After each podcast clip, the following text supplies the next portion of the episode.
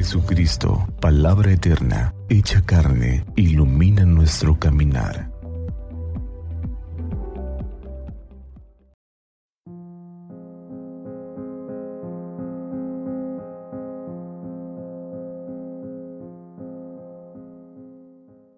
Sábado 20 de enero, segundo del tiempo ordinario.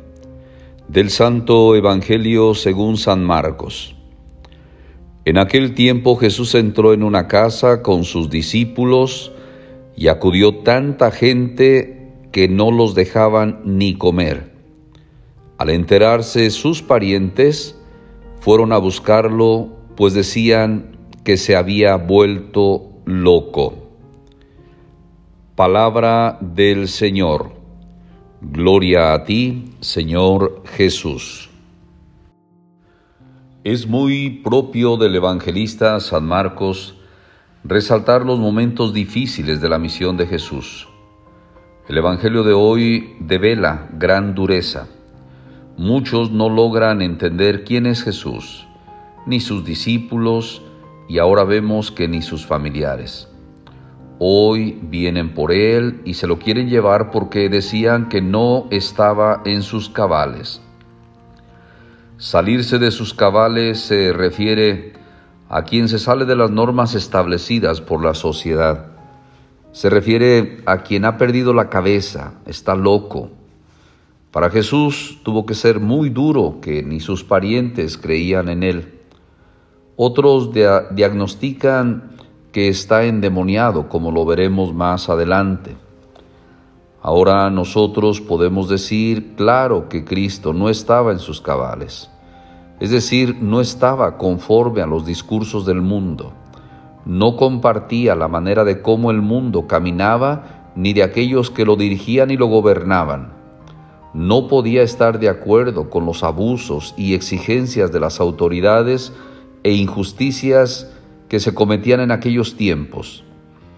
Este texto nos ha de poner en alerta a nosotros sobre el peligro de incomprensión hacia Cristo. Hoy como entonces su persona es bandera discutida, sigue siendo signo de contradicción.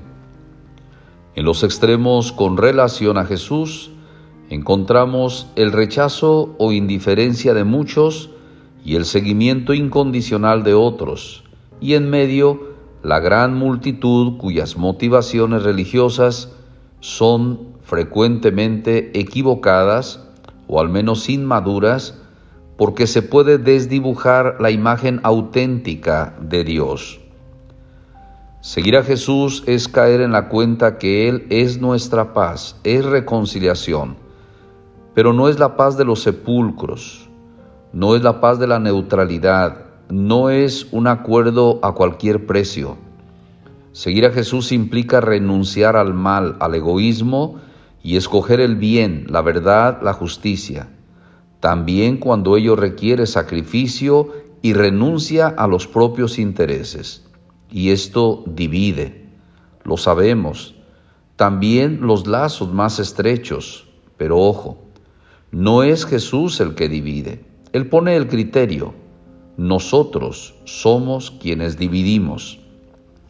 Se trata de vivir para sí mismos o vivir para Dios. Hacerse servir o servir. Obedecer al propio yo u obedecer a Dios. He aquí donde encontramos a Jesús siendo signo de contradicción. Seguir a Jesús va más allá de lo razonable se nos pide que ejercitemos la fe y la fortaleza. Estas siempre van juntas. El cristiano no es violento, pero es fuerte, y con la fortaleza que da la mansedumbre, la fuerza del amor.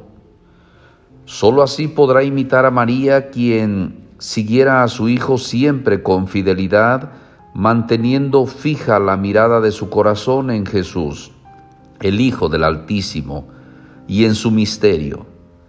María es la única madre que puede decir hablando de Jesús, mi Hijo, como lo dice el Padre, tú eres mi Hijo amado.